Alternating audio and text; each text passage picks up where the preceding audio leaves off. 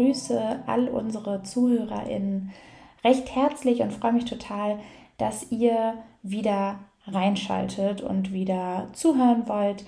Und natürlich begrüße ich auch Jana wieder hier bei uns zu Gast. Folge 1 war schon super, super spannend.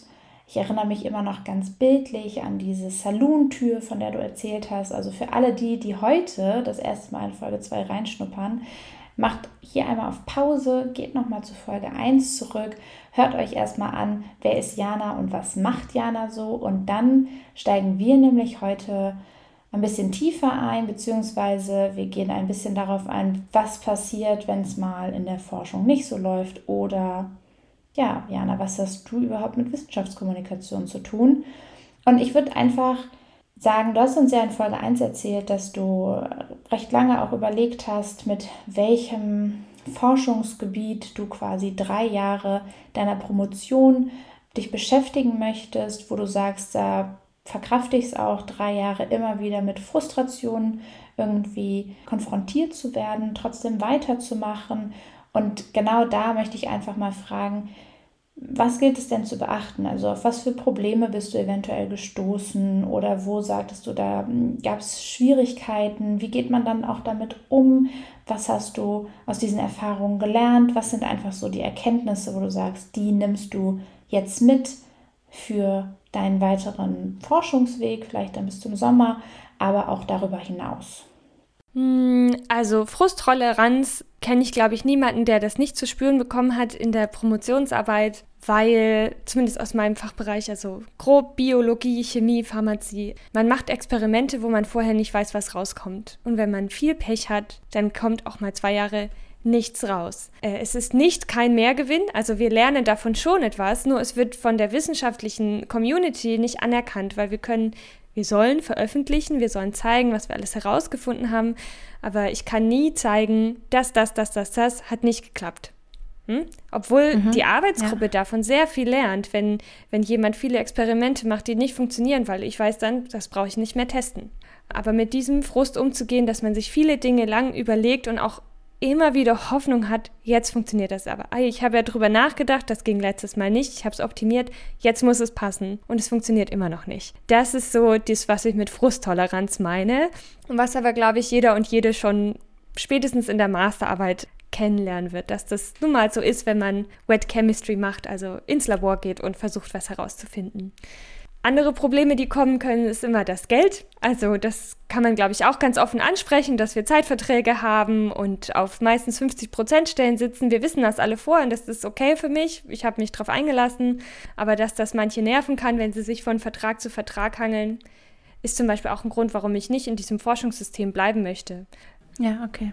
Oder auch, dass einfach die Zeit davon läuft. Ja, ich habe das Glück, ich habe dreieinhalb Jahre direkt zugesichert bekommen, wunderbar. Aber nach zweieinhalb Jahren denkt man sich trotzdem, jetzt muss ja langsam mal was passieren. Also ja, das sind jetzt die, die schwierigsten Hürden. Ich glaube trotzdem, dass das Positive für mich zumindest überwiegt. Aber man muss sich dessen bewusst sein. Und es war auch so, dass mir das alle VorgängerInnen vorher gesagt haben. Du wirst frustriert sein, es wird nicht klappen, du wirst abbrechen wollen. Und da kann man einen noch so gut darauf vorbereiten, wenn man dann in, dem, in der Situation selber sitzt und denkt, ich schmeiß den Müll hier einfach hin, weil es hat schon wieder nicht geklappt, dann ist es trotzdem was anderes, auch wenn einen alle vorbereitet haben. Und dann muss man sich einfach fragen, warum möchte ich das jetzt gerade eigentlich doch weitermachen? Und dann funktioniert es auch, wenn man genug für sein Thema brennt, wie wir ja eben auch schon gesagt haben. Weil eigentlich ist es doch sehr cool, das zu verstehen immer. Hm?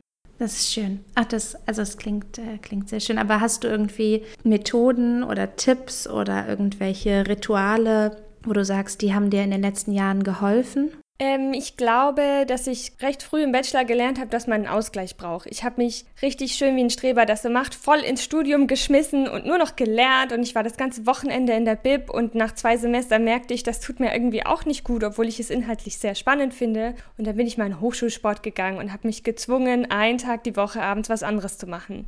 Und auf einmal, mhm. obwohl ich weniger Zeit hatte per se, wurde ich entspannter und lockerer. Also, dass man sich einen Ausgleich sucht, ist glaube ich, die primäre, also für mich super wichtig und das kann Sport oder Musik sein oder beides. Das ist für mich super wichtig und hilfreich. Und zudem muss ich alle meine KollegInnen total loben, weil wir haben so einen guten Teamverbund bei uns. Ich kann sofort zu jedem reinkommen und mich auskotzen, wenn was nicht klappt. Und wir freuen uns füreinander, wenn doch was funktioniert. Wir haben da so einen guten Rückhalt, nicht nur in unserer Gruppe, sondern das ganze Institut bei uns ist eigentlich wie so eine große Fachschaft, sage ich immer. Es ist noch total ein Studierendenverhältnis gefühlt und ich fühle mich so wohl da, dass ich, auch wenn alles nicht klappt, gerne hingehe, weil da einfach die Menschen sind, die uns und mich unterstützen und auch ein offenes Ohr haben. Und deswegen würde ich auch immer die Arbeitsgruppe, wo man vielleicht hingeht, nach den Leuten mit aussuchen. Das war auch ein Grund, nicht nur das Thema, sondern die Menschen, die da waren, die haben mich auch angezogen. Und ich wusste, da fühle ich mich auch wohl dreieinhalb Jahre und da kann ich mich fallen lassen und ich werde da aufgefangen. Und das ist, glaube ich, genauso wichtig, um das zu schaffen.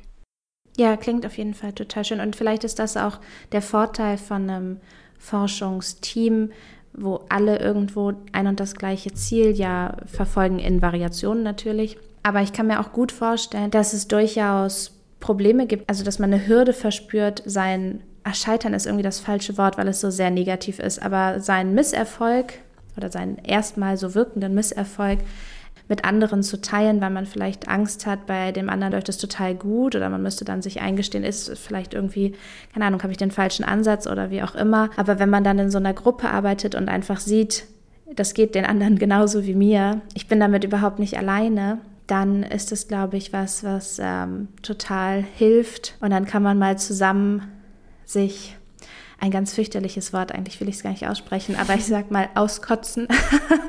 Hast du auch schon gesagt. ja. Ähm, um, um dann halt zu sagen, jetzt geht man auch gemeinschaftlich motiviert wieder ran und macht weiter. Also ich weiß, bei vielen geisteswissenschaftlichen Promotionen ist man ja dann doch eher alleine, klar auch betreut, aber doch eben nicht unbedingt in einem Forschungsteam. Und das stelle ich mir dann schon nochmal ein Stück also wahrscheinlich anders, also einfach anders, aber auch härter vor, wenn man nicht diese Kommunikationsmöglichkeit hat. So, jetzt haben wir ganz viel über deine Forschung geredet. Ich hoffe, dass alle unsere ZuhörerInnen wissen, was du machst. Ansonsten schon mal hier. Ihr könnt Jana auch immer fragen und sie anschreiben und dann wird sie euch das nochmal ganz genau erklären, falls, falls irgendwas nicht deutlich war. Also wenn ich es verstanden habe und ich studiere ja nichts Naturwissenschaftliches und ich habe es verstanden, würde ich aber davon ausgehen, dass es auch allen anderen so geht. Jetzt ja aber der andere Punkt. Also dieser Podcast ist ja ein Podcast im Rahmen des Graduiertenzentrums und all unsere Gäste hier haben in irgendeiner Form auch etwas mit dem Graduiertenzentrum zu tun. Und du ja auch. Du machst ja auch oder bist ja mitten dabei, das Zertifikatsprogramm Wissenschaftskommunikation zu belegen. Und dazu gehört eben Wissenschaftskommunikation. So, mhm. und jetzt würde ich dich gerne einmal fragen, was ist das überhaupt? Also was bedeutet das für dich? Was bedeutet das für mich? Für mich bedeutet es kommunizieren über meine Wissenschaft. Also Menschen grundlegend kommt es vielleicht aus der Situation heraus, dass man beim Weihnachtsessen mit Tanten und Onkel spricht und die sagen, was machst du jetzt überhaupt? Und was habe ich davon? Und wenn man nicht das Wort Malariaerreger äh, fallen lässt, dann sind sie sowieso alle verloren und denken, ich mache irgendwas, was niemand verstehen kann. Und aber ich finde es so cool und ich liebe mein Thema und mein Fach, dass man, glaube ich, wenn man es gut macht, den Menschen zumindest die Begeisterung vermitteln kann. Sie müssen das immer noch nicht toll finden und ich höre oft, oh, Chemie habe ich ja in der Schule schon gehasst. Und das ist in Ordnung. aber ich möchte, dass wir diesen Nerdstempel, naja, nicht ablegen, aber dass der nicht mehr so mit so vielen Klischees behaftet ist, wie er es vielleicht vorher ist. Ich bin Nerd und ich, ich mag es gerne über Atome und Aminosäuren nachdenken, aber das muss ja nichts, nichts Weirdes sein, nichts Verrücktes sein. Deswegen heißt Wissenschaftskommunikation für mich auf entspannte, lockere, vielleicht witzige und unterhaltsame Art zu vermitteln, dass wir gar nicht so abwegig sind, wie man vielleicht denkt. Ja, ich glaube, wahrscheinlich ist für all diejenigen, die es nicht sofort greifen können, jeder aus jedem Forschungsbereich irgendwo ein Nerd, weil er mhm. forscht und da irgendwo Experte oder Expertin wird. Und manche Themen sind eben greifbarer oder weniger greifbarer, aber ja auch insofern, wenn man Wissen irgendwo mitbringt.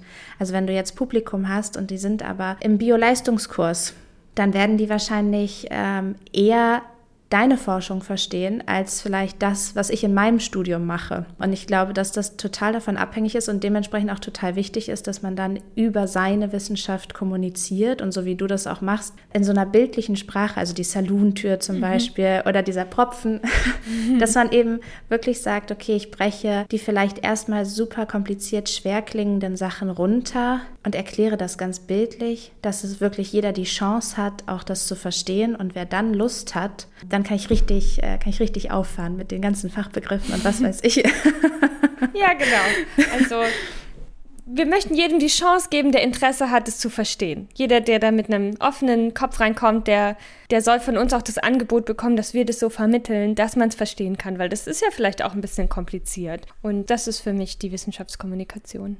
Ja, du hast ja jetzt schon einige Erfahrungen gemacht mit Vorträgen. Wie war das so für dich? Also wie ist das, wie gehst du daran? Du hast ja jetzt auch bald nochmal ähm, einen Vortrag. Du hast gesagt, diesen Freitag einmal und dann ähm, sprichst du ja auch dieses Jahr bei der Night of the Profs hier an der Uni. Wie ist so da dein Ablauf? Also wie bereitest du dich vor? Bist du noch aufgeregt oder würdest du sagen, inzwischen bist du ein routinierter Hase und schon voll drin im Wissenschaftskommunikationsbusiness? Wie ist das dann für dich?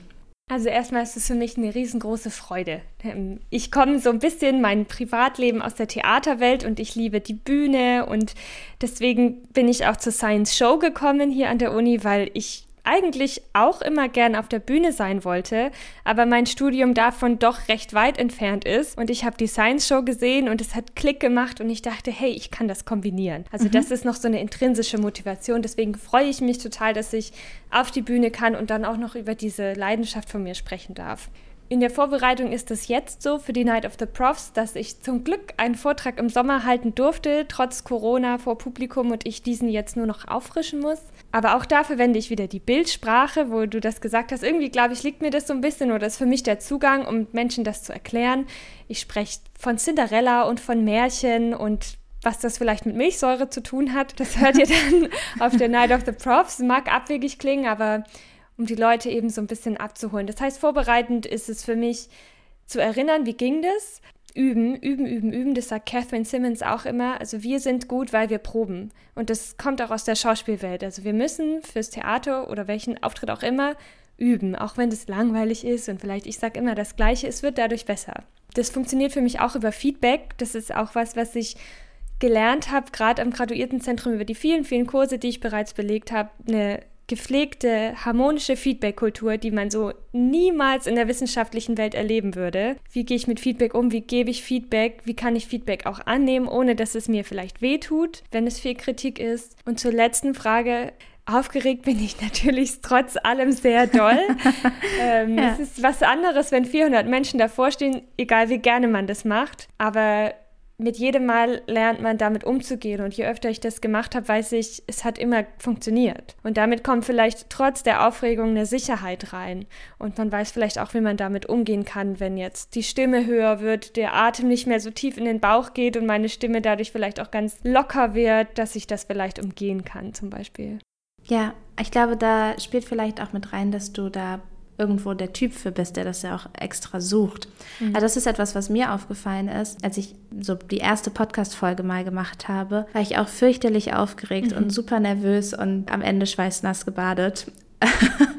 und das war auch noch weiter so. Und irgendwann habe ich aber dieses Gefühl angefangen zu lieben. Also mhm. dieses Aufgeregtsein und dieser Adrenalinkick, der irgendwo dann auch kommt, hatte eher dann bewirkt, dass ich nicht unsicher unbedingt werde, sondern besser.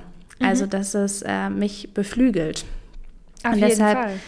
Also ich will gar nicht sagen, man muss der Typ dafür sein, um sowas zu machen. Das glaube ich nicht. Ich glaube auch, man kann der Typ werden, selbst wenn man denkt, man ist es nicht. Aber ich würde auf jeden Fall sagen, dass wenn du sagst, Bühne und all das, das hat dich schon immer interessiert, dass es dann auf jeden Fall hilft, mit dieser Aufregungssituation klarzukommen.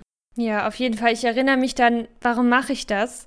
Und ich, ich will das machen. Also mich zieht es dahin und dann gehört die Aufregung dazu und dann nehme ich die einfach mit. So vielleicht. Ja, mhm. ja. aber ich finde auch dieses Bauchkribbeln. Mhm. Ich kenne das noch vom Schaukeln früher.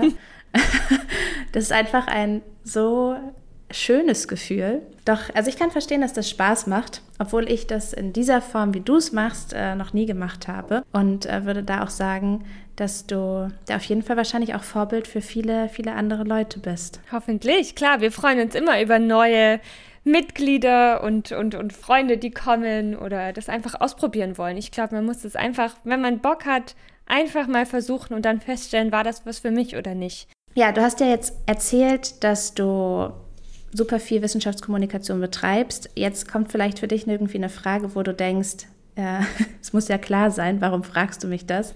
Aber würdest du sagen, es sollte tendenziell mehr Wissenschaftskommunikation betrieben werden? Ist das etwas, was für dich nur im universitären Bereich Sinn macht? Also Night of the Profs, klar, kann da auch jeder hinkommen, aber es ist ja trotzdem ein universitärer Rahmen drumherum? Oder würdest du sagen, nee, Wissenschaftskommunikation, also es gehört einfach an die Uni, da wo man eben forscht und das hat auch nichts draußen zu suchen? Also dem letzten würde ich per se sofort widersprechen. Das hat natürlich irgendwie schon was zu suchen. Ich finde, man muss das den Menschen auch nicht aufzwingen und sagen, jetzt hör mir zu, ich habe geforscht und ja, das klassische Beispiel, wo wir das jetzt irgendwie merken, ist die Corona-Pandemie. Ne? Da war auf einmal unser Fachbereich total im Fokus und alle wollten wissen und ich habe das auch privat total gemerkt, dass ich immer wieder Nachrichten bekommen habe von Menschen, mit denen ich vielleicht weniger Kontakt habe und die wollten das wissen. Also ich glaube, wir müssen einfach vorbereitet sein, dass wenn Fragen kommen, wir das kommunizieren können. So, ich mache das rein aus dem unterhaltungstechnischen Punkt, weil ich so Events auch selber gerne sehe und, und besuche und das ausprobieren wollte. Aber da finde ich es auch in Ordnung, wenn die Menschen sich bewusst entscheiden müssen dafür, ich gehe jetzt zur Night of the Profs, ich gehe auf diesen Science Slam, ich bin auf einer Veranstaltung, wo so jemand gebucht wurde und dann lassen wir das auch in dem Rahmen. Ich finde es auch toll, dass wir jetzt angefangen haben, in die Schulen zu gehen, zum Beispiel mit der Science Show oder Rent a Scientist, dass wir mehr anbieten und die Leute sich dann dafür entscheiden können und Präsenz zeigen. Ich finde aber dieses ja, gezwungene, wir müssen jetzt überall hin und, und die Forschung schwebt über allem, das muss vielleicht gar nicht sein, sondern das anbieten und die Menschen, die das hören wollen und auch Interesse haben, zum Beispiel wegen Corona-Pandemie, die kommen dann schon und die fragen auch und wir müssen nur einfach vorbereitet sein. Ja. Mhm. Ja, finde ich spannend. Ich habe da irgendwie noch nie, also ich habe da sehr viel schon drüber nachgedacht und ich bin auch für auf jeden Fall mehr Wissenschaftskommunikation außerhalb ähm, des universitären ähm, Bereichs. Und ich finde, auch hier könnte auf jeden Fall auch mehr fachübergreifende Wissenschaftskommunikation ähm, mhm. stattfinden. Also ich würde sagen, hier gibt es schon viel, aber meist eben in den jeweiligen ähm, Schwerpunktbereichen. Und da, glaube ich, könnte auch noch mehr passieren. Aber diesen Aspekt, den du gesagt hast, also man will ja auch niemanden dazu zwingen. Mhm. Naja, und wir werden die Frage nicht beantworten können, aber gerade im Hinblick jetzt auf die Corona-Situation ist es natürlich auch schwierig, dann damit umzugehen, wenn Leute sich so verwehren. Mhm. Also wenn man das Gefühl hat, vielleicht könnte man durch mehr Kommunikation über diese Problematiken vielleicht ja gar nicht jemanden überzeugen, das wäre natürlich auf jeden Fall falsch, aber einfach mehr Wissen schaffen oder vielleicht auch irgendwie Angst nehmen oder vielleicht mhm. auch einfach nur aufklären. Aber du kannst ja nicht einfach, beziehungsweise du willst ja die Leute nicht missionieren. Ja, das wird wahrscheinlich genau das Gegenteil bewirken, dass die Leute sich verwehren und sagen, ey, das geht gar nicht, lass mich damit in Ruhe. Und somit ist es halt erstmal nur ein Angebot, was man machen kann. Wo man sagen kann, hey, wer Lust hat, der kann hier etwas erfahren und sonst müssen wir eben gucken. Ja. Ja, genau.